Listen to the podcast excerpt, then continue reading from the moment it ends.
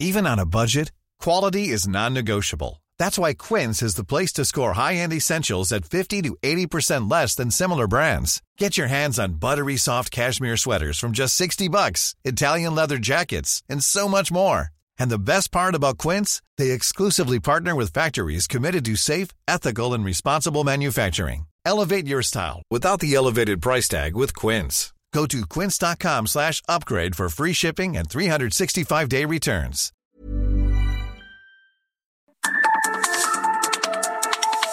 De norte a sur, las coordenadas de la información. Con Alejandro Cacho.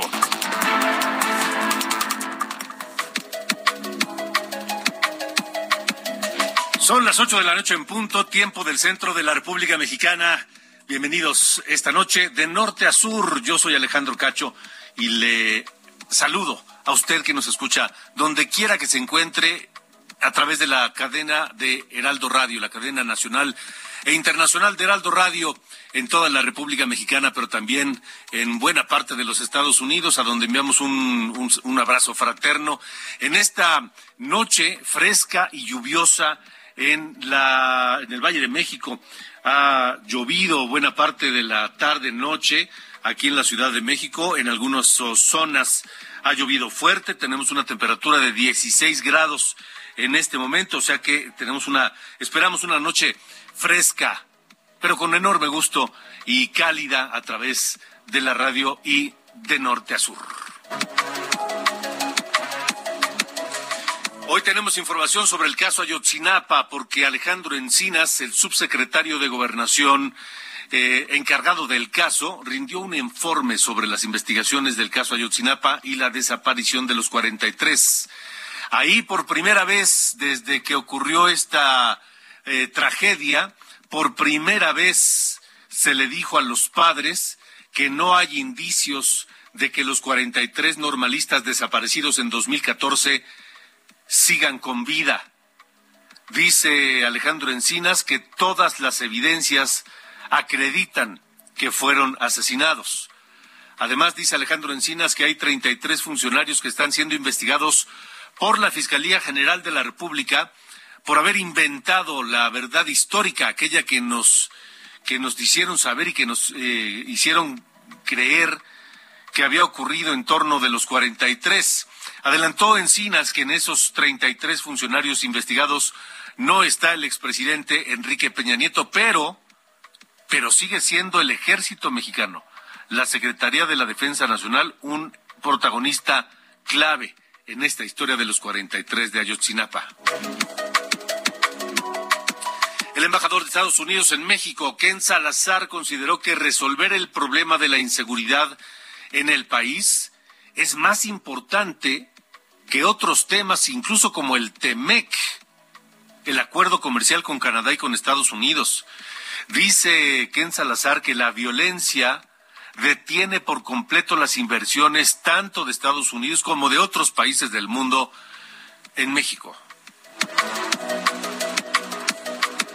Siguen uh, apareciendo detalles de esta operación, este esta, esta captura importante, esta detención de varias personas en torno del desmantelamiento de 12 call centers desde donde se operaba una red eh, internacional de montadeudas, de extorsionadores, de ladrones, donde se realizaban extorsiones telefónicas y a través de aplicaciones de teléfonos móviles a usuarios, a personas que solicitaban un préstamo a través de estas aplicaciones. Dice eh, Omar García Harfuch que eh, varios de estos eh, call centers y de estas de estas redes de extorsionadores operaban desde la Ciudad de México, pero extorsionaban a gente en Jalisco, en, en, la zona metropolitana de Monterrey, en Puebla, en Tijuana, en Sinaloa, en varios estados del país. Además, esos mismos centros eran operados desde el extranjero. Le estaremos dando la información. Los centros de salud del Valle de México presentan un desabasto de vacunas para niños y bebés. Terrible. Teníamos, yo creo que medio siglo de no estar tan mal en, en el esquema de vacunación, cuando México fue ejemplo mundial de éxito en las campañas de vacunación. Hoy estamos terribles. En el Valle de México hay un desabasto de vacunas para bebés y niños en este esquema básico, por lo que padres de familia deben anotarse en una lista de espera. Una lista de espera que no tiene fecha para que sus hijos puedan ser vacunados. Sobre esto hablaré esta noche con Andrés Castañeda Prado, médico coordinador del colectivo Cero Desabasto.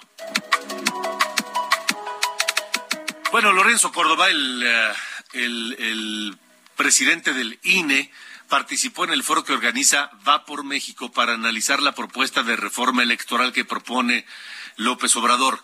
Y Lorenzo Córdoba afirma que no es necesaria ni tampoco indispensable esa reforma electoral, porque dice que con las reglas vigentes se puede organizar y conducir sin problemas la elección presidencial de 2024. Ayer la Alianza Va por México, conformada por PRI, PAN, PRD, anunció la creación y el inicio de trabajos de una comisión que impulsará gobiernos de coalición para las elecciones presidenciales de 2024. Esta noche hablaré aquí en De Norte a Sur con Willy Ochoa Gallegos, el coordinador de la Comisión de Gobiernos de Coalición del PRI.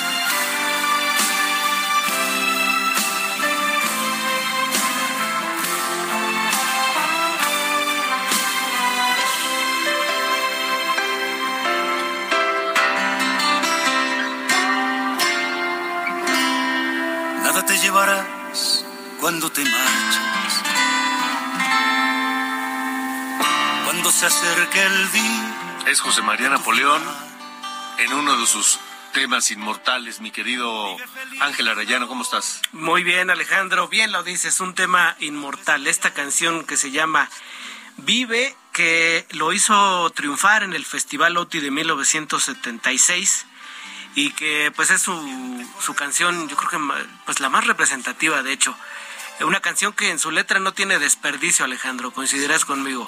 Sí, totalmente, totalmente. Y que, no es lo mismo cantarla quizá cuando la compuso en la, cuando tenía sus 23, 24 años, que cantarla ahora que está cumpliendo ya 74 años de edad. Hoy Napoleón, este cantante y compositor originario de Aguascalientes, que nació el 18 de agosto de 1948 y que precisamente en estos días está desarrollando una gira del adiós 50 años de carrera y que el último concierto lo va a realizar, si no me equivoco, en el mes de octubre. Ahora te digo, sí, 11 de octubre.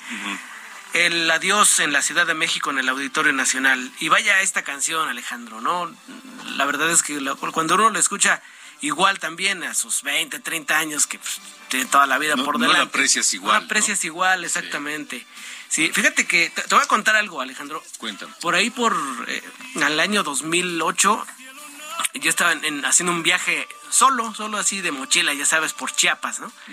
Y mi papá había muerto en el año 2006. Yo estaba por Comitán y pues ya sabes, cuando andas en un viaje solo, pues piensas, piensas. No tienes realmente con quién platicar porque vas precisamente a pues ahí a, hacer una introspección, ¿no?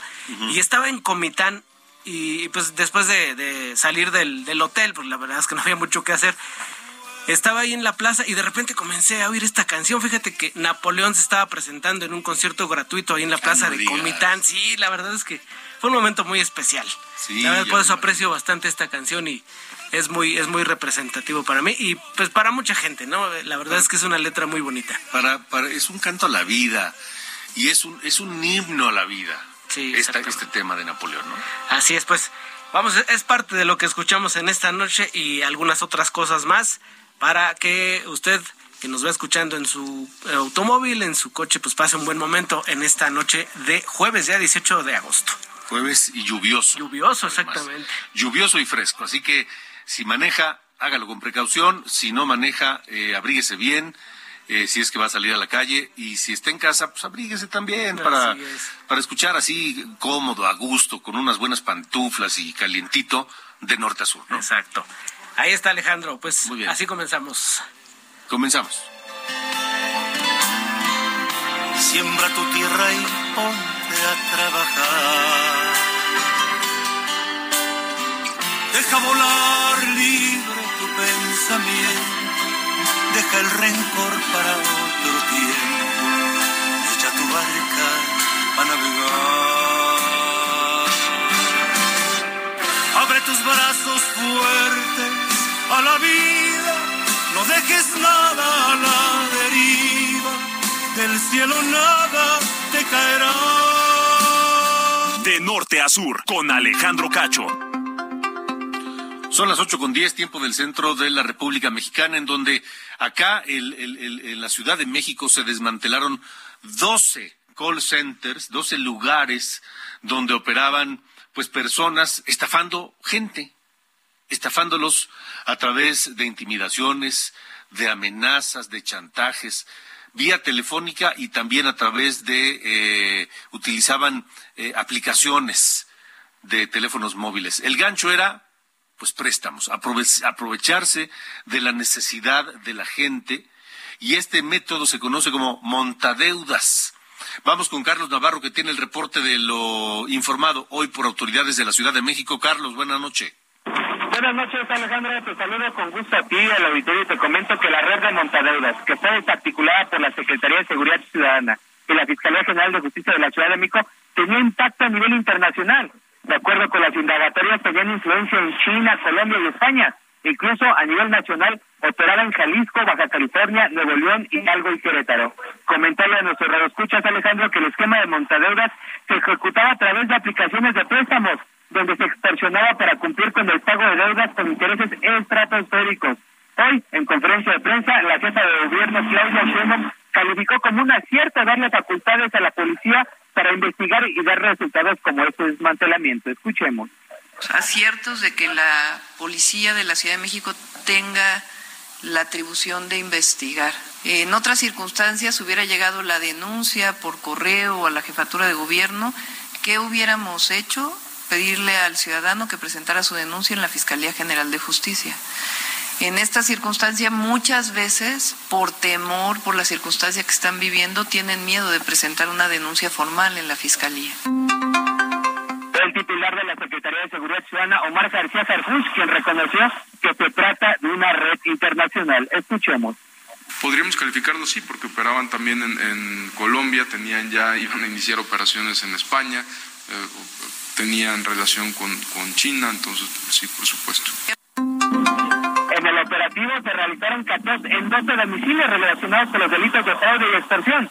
Tras dichas acciones operativas fueron detenidas 24 personas, entre ellas 5 de origen chino. Además, se encontraron a más de mil personas laborando en estos call centers.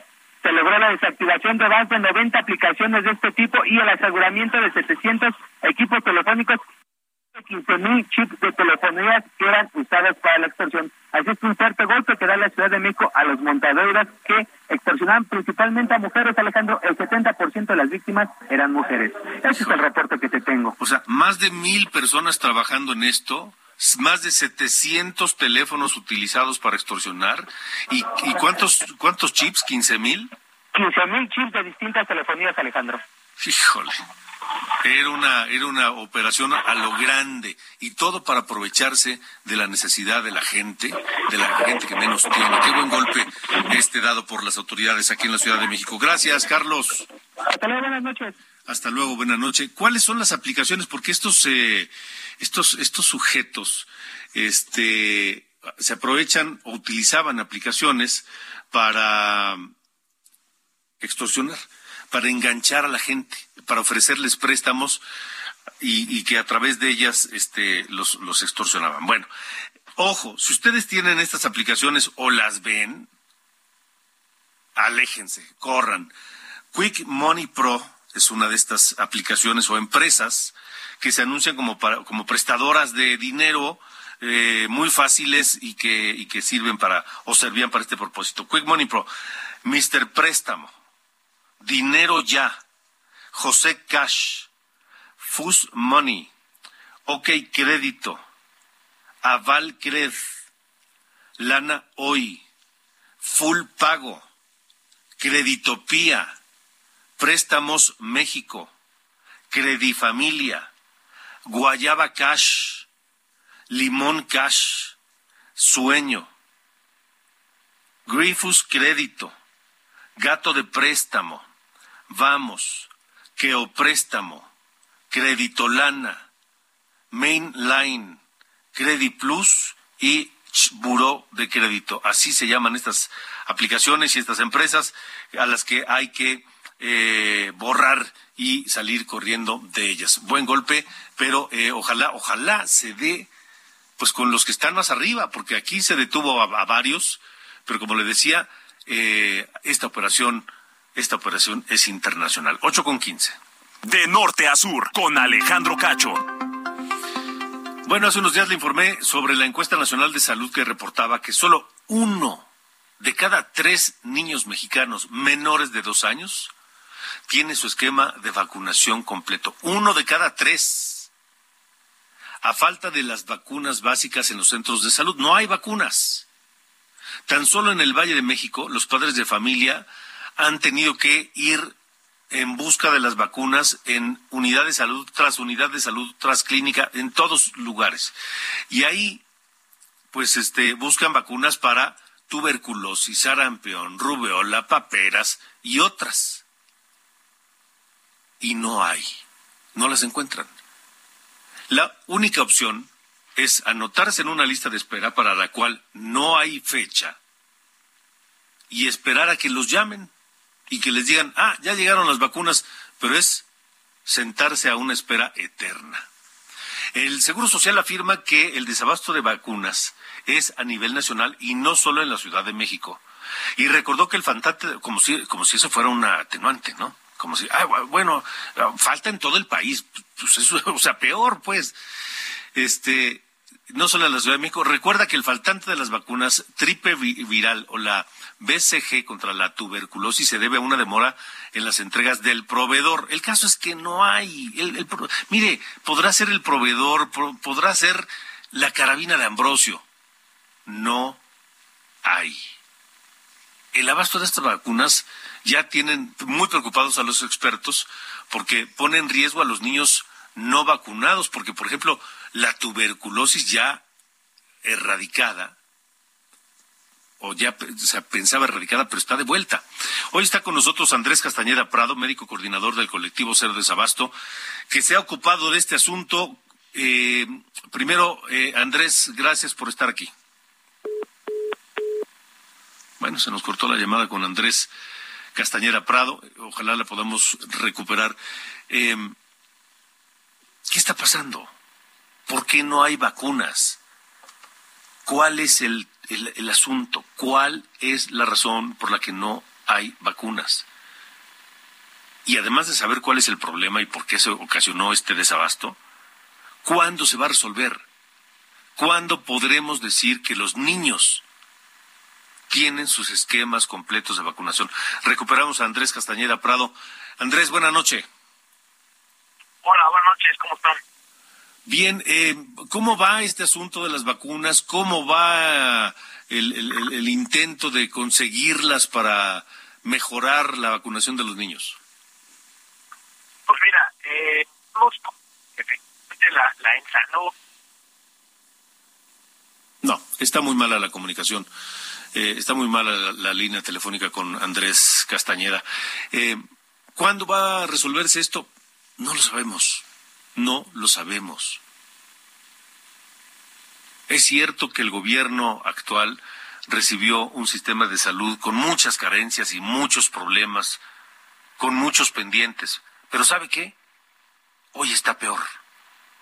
Hoy está peor, porque el INSABI es un desastre. El INSABI que se pensaba iba a ser la plataforma para poder llevar servicios de salud, atención médica a, a todo mundo de manera gratuita, generalizada, simple y sencillamente es un fracaso. Vamos a esperar a ver cuándo nos informan que esto se resolvió. A ver si tenemos mejor suerte. Andrés, te preguntaba, ¿qué se está haciendo para, para conseguir vacunas? Pues mira, vemos cómo de, en Ensanud y, y, en otras fuentes de datos, cómo efectivamente la cobertura de vacunación ha venido bajando a como estábamos acostumbrados en México a hacer pues de los mejores países del mundo, eh, además con una estrategia como la vacunación que sabemos que es de las cosas que mejor garantizan la salud de las personas eh, y, y la equidad en salud, ¿no? Que también llega la vacunación a quien sea en el país. Pero hemos estado enfrentando últimamente desabasto específico de algunas vacunas y eh, estas coberturas, estos esquemas completos, tanto en los menores de un año, eh, eh, los, niños de un año, de cuatro años, como se, como se mide, han venido eh, a la baja. Y esto, pues sin duda, es algo preocupante. Afortunadamente en México, Alejandro, las personas tienen la sensibilidad eh, de la importancia de la vacunación. Entonces buscan, ¿no? Como, como bien lo platicabas, los papás que se vacunen a sus niños. Pero, eh, desgraciadamente, estamos teniendo problemas para encontrarlas en algunos centros de salud. Y eh, hay vacunas, por ejemplo, como la vacuna contra el papiloma humano, que de plano tenemos ya cuatro años casi que no hay la vacuna y estamos dejando desprotegidas a las niñas y a los niños eh, eh, de manera muy muy importante. Y estas hay, hay que decirlo son son eh, estrategias de vacunación preventiva. Es decir evita que las personas se enfermen y que tengamos problemas en el futuro pero pues estamos bajando la guardia por así decirlo y tenemos que eh, pues resolver el problema cuanto antes Ahora, el, el, el, tema es ese, ¿cuándo se va a resolver? Porque no se ve para cuándo, las compras no, no se hacen de un día para otro, no llegas a un estanquillo y, y, y compras vacunas contra cualquier enfermedad y las sacan del cajón. Sí, sin duda, ese es, ese es parte del problema. La estrategia antes, en el gobierno anterior, lo que se hacía es que este, el gobierno federal compraba a través de, de, del centro del CENCIA, compraban las vacunas para todo el país y las distribuían. Esto ha cambiado la logística en la distribución, no solamente en la compra, ha cambiado y además se, se ha sumado un problema importante de, de, desabasto también a nivel mundial de algunos biológicos, de problemas con proveedores nacionales, en donde se inhabilitó algunos eh, algunos proveedores que eran los únicos que podían importar y entonces nos quedamos sin el abasto de algunas vacunas. Es decir, una serie de decisiones que se han tomado sin plena conciencia de lo que implica y sin poner a las personas en el centro, que eso es lo fundamental. Como resultado, estamos teniendo una disminución en el acceso efectivo a la vacunación. Eh, ¿Ves tú, ves tú una preocupación, por ejemplo, de, del mismo sector salud por este asunto, o del poder legislativo, o de alguien que realmente pueda hacer presión para que el gobierno reaccione y solucione esto? Pues no, no, pareciera que un poco Afortunadamente, el Ensanud refleja los datos alarmantes y esto espero ponga en acción a las autoridades, pero mucho, Alejandro, está en nosotros, en la ciudadanía, en, en alzar la voz, en sí ustedes como que nos escuchan, papás, mamás, o adultos y adultas que no están recibiendo sus vacunas, porque también la, la vacunación no solamente es para los niños y las niñas, uh -huh. hay vacunas, por ejemplo, para los adultos mayores, como el neumococo, que también ha caído de manera considerable la vacunación, la vacuna del tétanos, etcétera, uh -huh. otras vacunas que se ponen también a los adultos, ha, ha habido una baja en las coberturas, y entonces pues nos toca alzar la voz y exigir, lo pueden hacer, hacer a través de la plataforma Cero Desabasto, pero uh -huh. también en sus unidades, a través del órgano interno del control, y no bajar no bajar la voz creo que eso es lo que nos toca como ciudadanos sin duda bueno pues eh, estaremos atentos y, y, y, con el dedo en este asunto para señalar cada que sea necesario eh, Andrés Andrés Castañeda Prado gracias por haber estado con nosotros Gracias a ustedes, Alejandro. Que tengan bonita tarde. Igualmente, igualmente. Buena noche. 8 con 23. Estamos en de norte a sur. Y sí, no, no podemos dejar pasar esto es un asunto literal de vida o muerte. No estamos exagerando. Las vacunas salvan vidas y marcan vidas para siempre. Vamos a una pausa.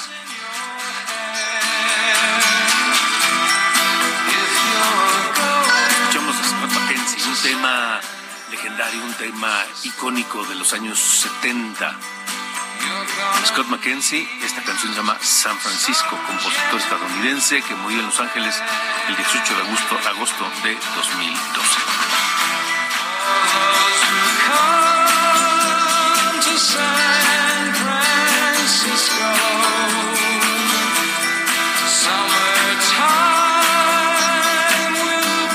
Estamos en De Norte a Sur transmitiendo para usted a través de la cadena nacional de Heraldo Radio.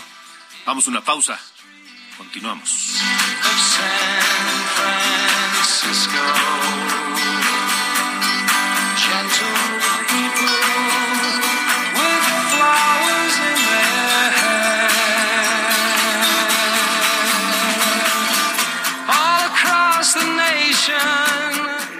De norte a sur. Con Alejandro Cacho.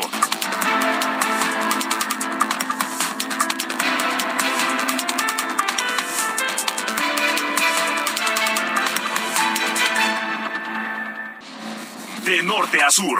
Las coordenadas de la información.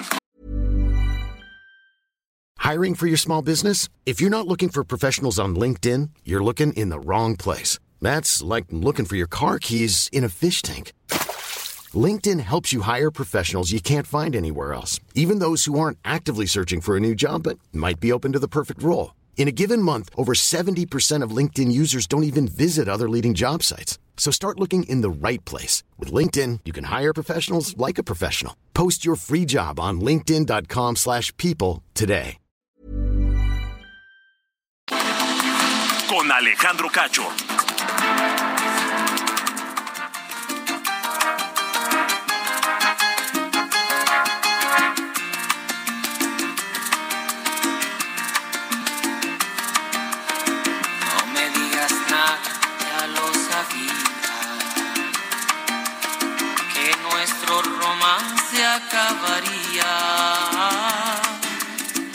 No me digas nada.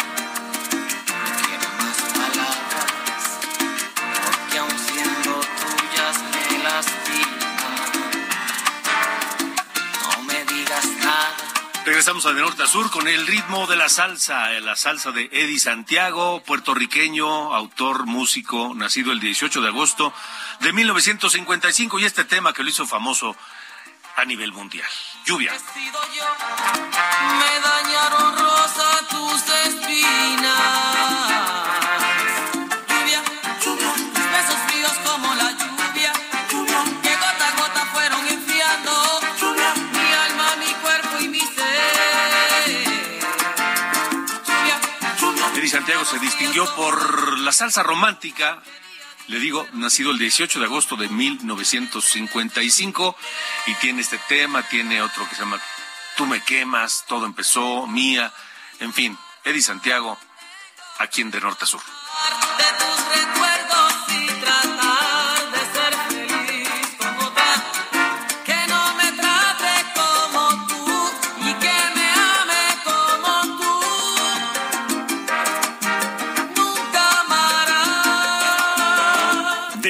A sur. Con Alejandro Cacho.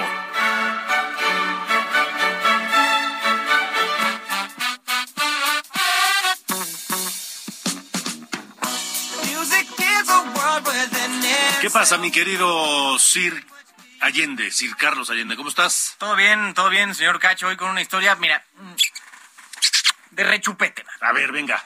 Eh, sabemos ahora que estamos en una época ya no de austeridad republicana, sino de pobreza franciscana, ¿no? Sí, señor. Ah, sí, recortando el gasto que podamos eh, a diestra y siniestra. Machetazo al presupuesto.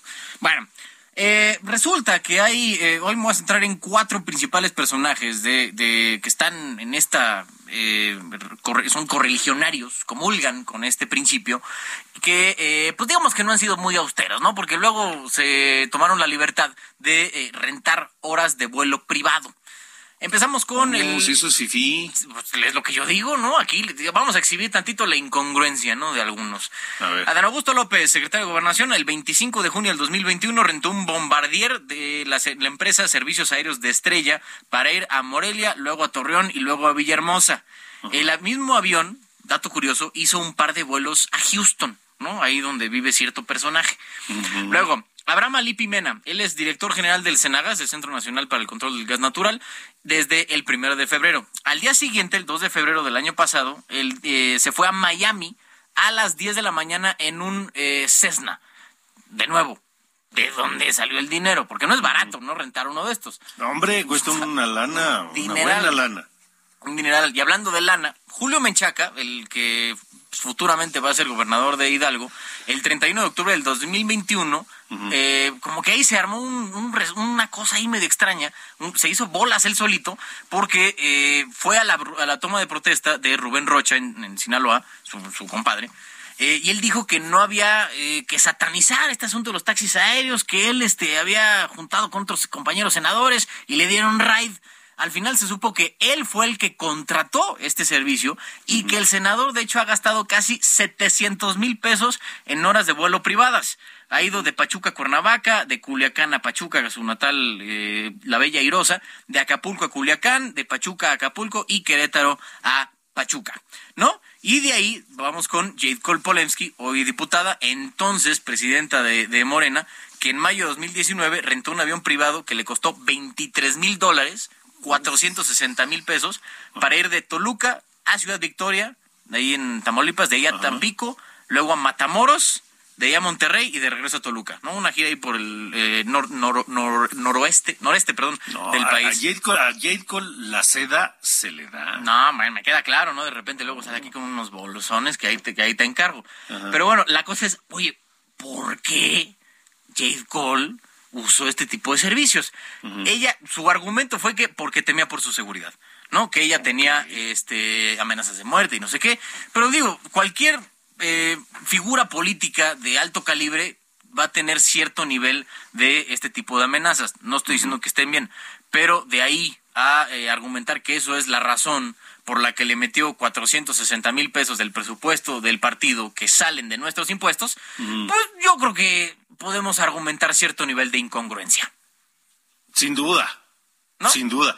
Pero lo que llama la atención es que en algunos casos al presidente le molesta este tipo de acciones, eso de andar volando en vuelos en, en- en- en aviones privados, y entonces cae la guillotina implacable, pero solo en algunos casos. Sí, no, cuando, cuando es este a conveniencia. ¿no? Sí, sí, sí. Bueno. Para variar. Muy bien, muy bien. Qué bonito recuento, mi querido señor Sir Allende. Gracias. Un fuerte abrazo. Igual.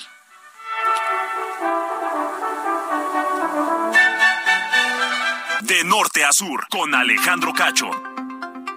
Son las 8.36, 8.36, tiempo del centro del país. Eh, hablemos de una condición que debe darse para que las alianzas electorales tengan sentido. Y esos son los gobiernos de coalición. ¿Qué son los gobiernos de coalición?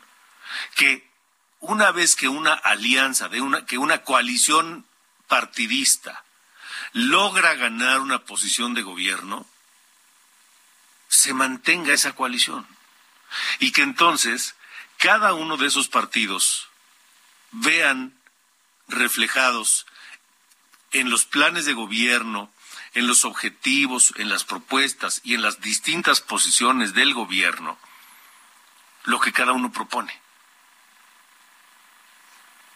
Que no sea un gobierno totalmente dominado por un partido, por no, que sea un gobierno conformado con las ideas y con las coincidencias de los distintos partidos que formaron esa coalición. Eso no ha ocurrido hasta el día de hoy. En ninguna de las eh, alianzas donde ha triunfado, y hablo de la alianza no solamente opositora, hay que recordar que Morena ha ido en alianza con el Verde, con el PT, básicamente, y no hay gobiernos de coalición de Morena. Gana el candidato de Morena y ya. Y los del PT y los del Verde se quedan como el chinito, nomás mirando. Entonces, para lograr esto, esta es una, un- una condición indispensable. Ya, ya la Alianza Va por México de PRI, PAN, PRD decidió crear e iniciar trabajos de una comisión sea, de cada uno de los tres partidos, para impulsar gobiernos de coalición en las elecciones de 2024. Habrá debates y demás, pero mire, mejor que nos lo explique Willy Ochoa, el coordinador de la Comisión de Gobiernos de Coalición del PRI, que está esta noche con nosotros en De Norte a Sur. Gracias, Willy. Buenas noches. Muy buenas noches, Alejandro. El agradecido soy yo, pero no pudiste haberlo explicado de mejor manera. La verdad es que los gobiernos de coalición vienen a ser un nuevo modelo eh, de país de lo que hemos visto hasta estos momentos.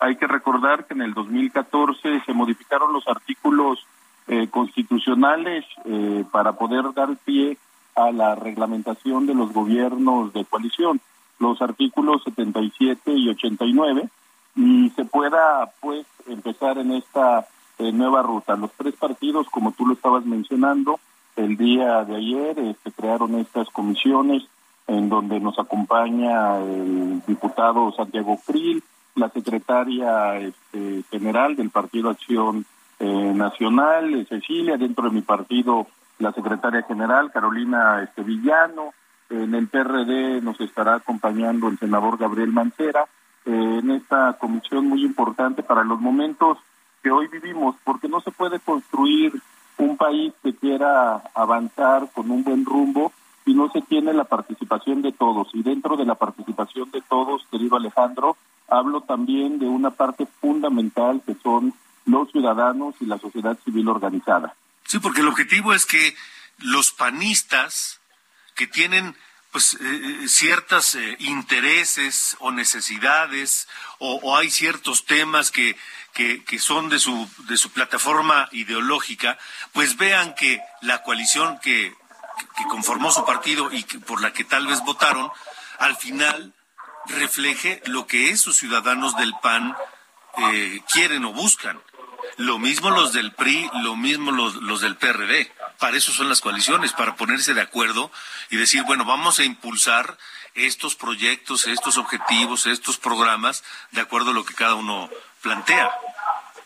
Así es, y es la respuesta ante los partidos hegemónicos o los gobiernos eh, de un solo hombre. No se puede construir un país si no tenemos la opinión de los más posibles, pero sobre todo que esa opinión se vean reflejadas en políticas públicas que vengan avaladas por el Congreso de la Unión. Yo, para que nuestro auditorio, tu auditorio nos entienda mejor, dividiría en dos momentos esto. El primer momento, que es la ley secundaria, que debemos de estar presentando en los en próximas este, fechas y que abrirá un debate no dentro del Congreso este de la Unión. Eh, y el segundo este momento es el proyecto de un gobierno de coalición en donde nos abriremos a la ciudadanía, nos abriremos a los municipios, a los estados, nos abriremos hacia los académicos, hacia las organizaciones medioambientalistas, hacia los indígenas, para generar un proyecto de gobierno de coalición de ganar la presidencia de la República se este, someterá a acuerdo en el Congreso este, de la Unión. Y esto pues nos va a ayudar a determinar, querido Alejandro, si qué queremos, más obras faraónicas o medicinas, si qué queremos, más obras o rescate este, de las pymes, si qué queremos, más obras eh, que no nos van a dar un resultado o policías mejores pagados, pero no nos vamos a quedar, como tú bien lo mencionaste, en una coalición electoral, sino una, sino en una coalición este, de gobierno que además, pues todos estos programas y proyectos vendrán muy bien sustentados en la viabilidad eh, financiera que considero es muy, muy importante. Hay que recordar este, también que el 70% de los dineros este, se adjudican de manera directa y esto los gobiernos de coalición lo puede evitar. ¿Por qué? Porque de en primera instancia hablaremos de transparencia y rendición de cuentas y que las obras más importantes de las y los mexicanos no se hagan en lo oscurito. Ahora, eh, estamos platicando con Willy Ochoa, el coordinador de la Comisión de Gobiernos de Coalición del PRI. Eh, ¿cu ¿Cuáles van a ser los temas que están, por lo menos, presentando así de inicio sobre la mesa cada uno de los tres partidos para, pues, para ponerlos, dialogarlos, este, discutirlos y, en todo caso, llegar a acuerdos? Pues mira, yo creo que hay tres problemas que son fundamentales este, para México. Uno este, de ellos es el problema de la seguridad pública que pues como sabemos resquebraja el tejido social, pero además eh, pone en gran riesgo a las familias mexicanas. El segundo de ellos pues es el económico, ¿no? En donde en esta parte del momento inflacionario que hoy tenemos en México es muy importante tener respuestas inmediatas para que las familias mexicanas no hay, no vayan teniendo problemas con bolsillos y en poder resolver su día a día. Y algo eh, de suma importancia de igual manera es pues la inclusión social de aquellos grupos este, vulnerables de cuestiones medioambientales. Creo que son temas en los que convergemos eh, los tres partidos que en esta eh, idea de un nuevo este, modelo para México nos puede servir en mucho. Esas conversaciones eh, van a ser abiertas las vamos a poder presenciar y en todo caso participar eh, los, los ciudadanos? Definitivamente este, así será, pero será con un trabajo que requiere sobre todo este seriedad y que requiere un gran compromiso eh, con el país. Serán de manera abiertas desde el orden municipal hasta el orden eh, nacional. Nosotros, en lugar de estar pensando ahora en el nombre de eh, quién o quiénes serán eh, las personas que encabecen el proyecto, pues estamos pensando en cuáles son los, las mejores soluciones para los mexicanos. Porque luego lo que sucede, y lo saben bien tú y la gente que nos escuchan, es que los candidatos al momento de querer llegar y conquistar el ánimo popular hacen muchas promesas que son promesas incumplidas y que no se ven en los resultados. Entonces vamos a eliminar esta brecha para que le vaya mejor a los ciudadanos, Alejandro. Ahora, Willy, ¿cómo se van a poner de acuerdo? ¿Cómo se van a poner de acuerdo en los temas? Siendo los tres partidos de orígenes distintos y durante mucho tiempo encontrados, antagonistas. ¿Cómo, cómo, cómo decirle a la gente, a los ciudadanos que no, es ni, no son ni pristas, ni panistas, ni perredistas, estamos sentados y vamos a ponernos de acuerdo? Y sobre todo, cómo decírselo a los militantes de cada uno de estos partidos que la idea es precisamente hacer política y ponerse de acuerdo. Pues fíjate que eh, esto siempre lo que nos dicen son los electores y los ciudadanos. A veces los políticos eh, creemos que nosotros tenemos la verdad y el sentido común pues siempre gana, ¿no? A la política, a las ideas eh, de las personas que son pues actores eh, en el escenario nacional.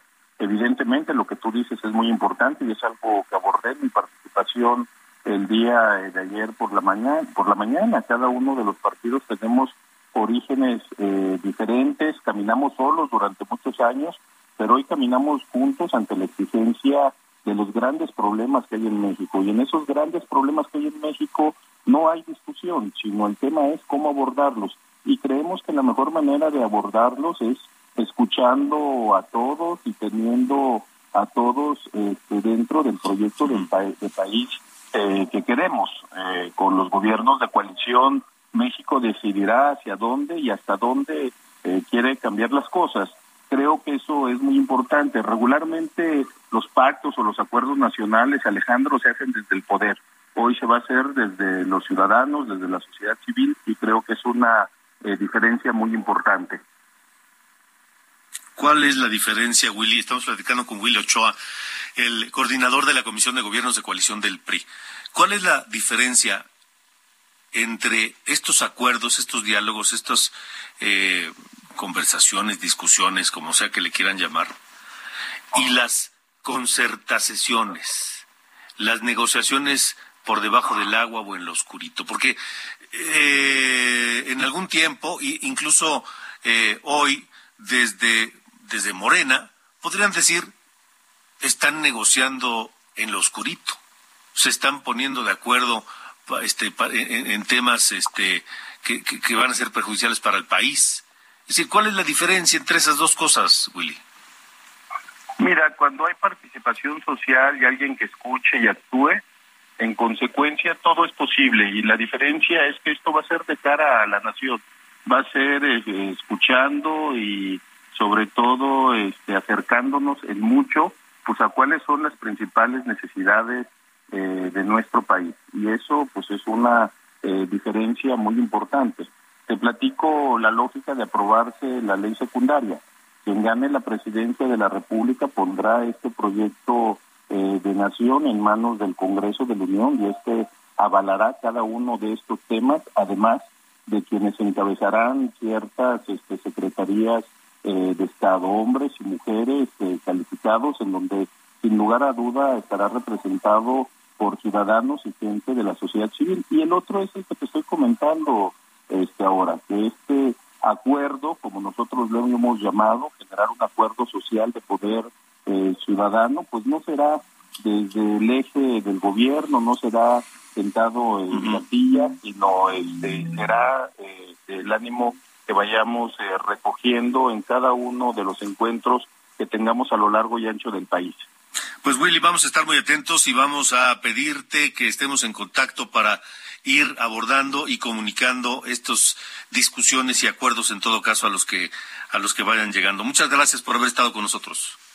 El agradecido soy yo, Alejandro, y te mando un fuerte abrazo. Igualmente, gracias, gracias. Caso Ayotzinapa, 8 con 49. De norte a sur, con Alejandro Cacho. Vamos contigo, Almaquio García, porque finalmente alguien les dijo con toda claridad a los padres de los 43 que no hay indicios de que estén vivos. Te escuchamos.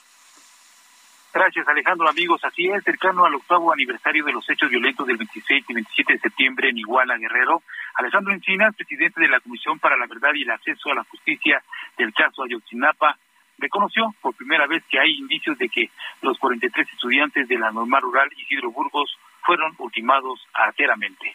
Así lo dijo. Se confirma la identificación de tres de los 43 estudiantes desaparecidos, que no hay indicio alguno de que los estudiantes se encuentran con vida. Por el contrario, todos los testimonios de evidencias acreditan que estos fueron arteramente ultimados y desaparecidos. Al dar a conocer las conclusiones preliminares del informe de las investigaciones que llevan a cabo tras la reunión que sostuvieron los padres de familia con el presidente Andrés Manuel López Obrador, el subsecretario de Derechos Humanos, Población y Migración aseguró que la verdad histórica arroja que los hechos de septiembre del 2014 configuran un crimen de Estado.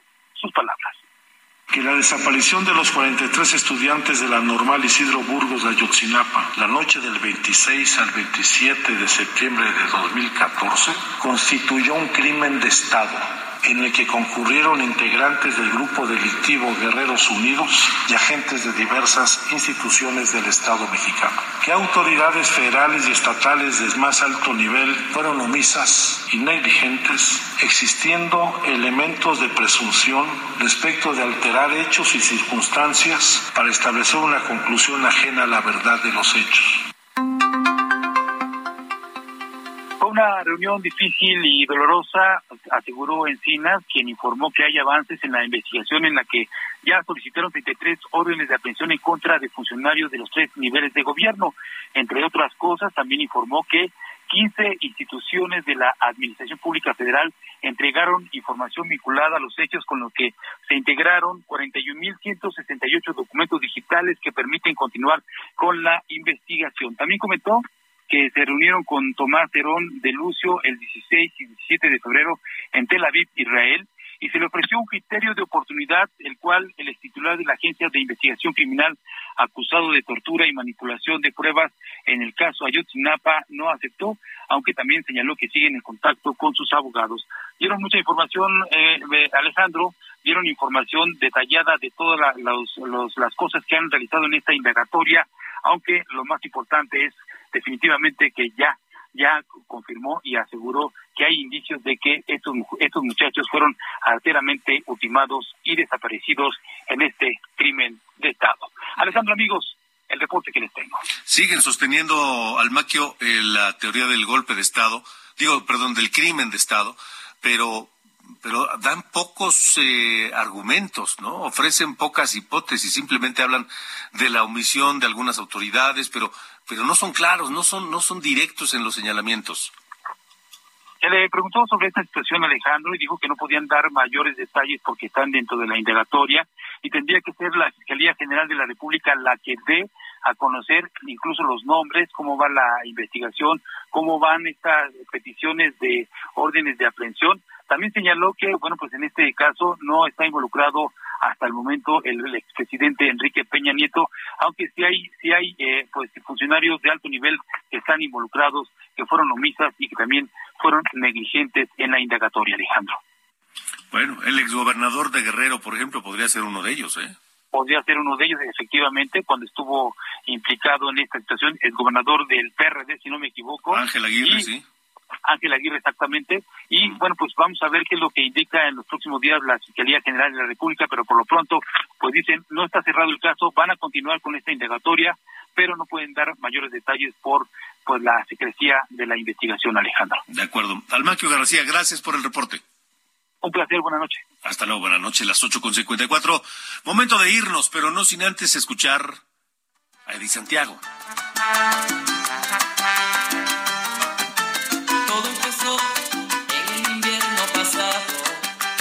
Eso es este tema de Eddie Santiago, el salsero, el salsero del amor, originario de Puerto Rico. Y así, con este ritmo, dejamos esta emisión de Norte a Sur. Gracias por habernos acompañado. Yo soy Alejandro Cacho y les espero mañana aquí a las 8 de la noche por Heraldo Radio y a las 9 de la mañana en Heraldo Televisión. Así que gracias y hasta la próxima.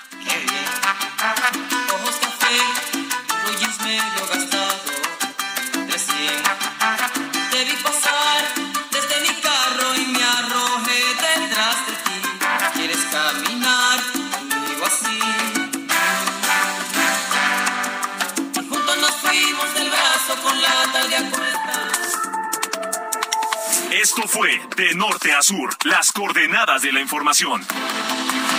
Con Alejandro Cacho.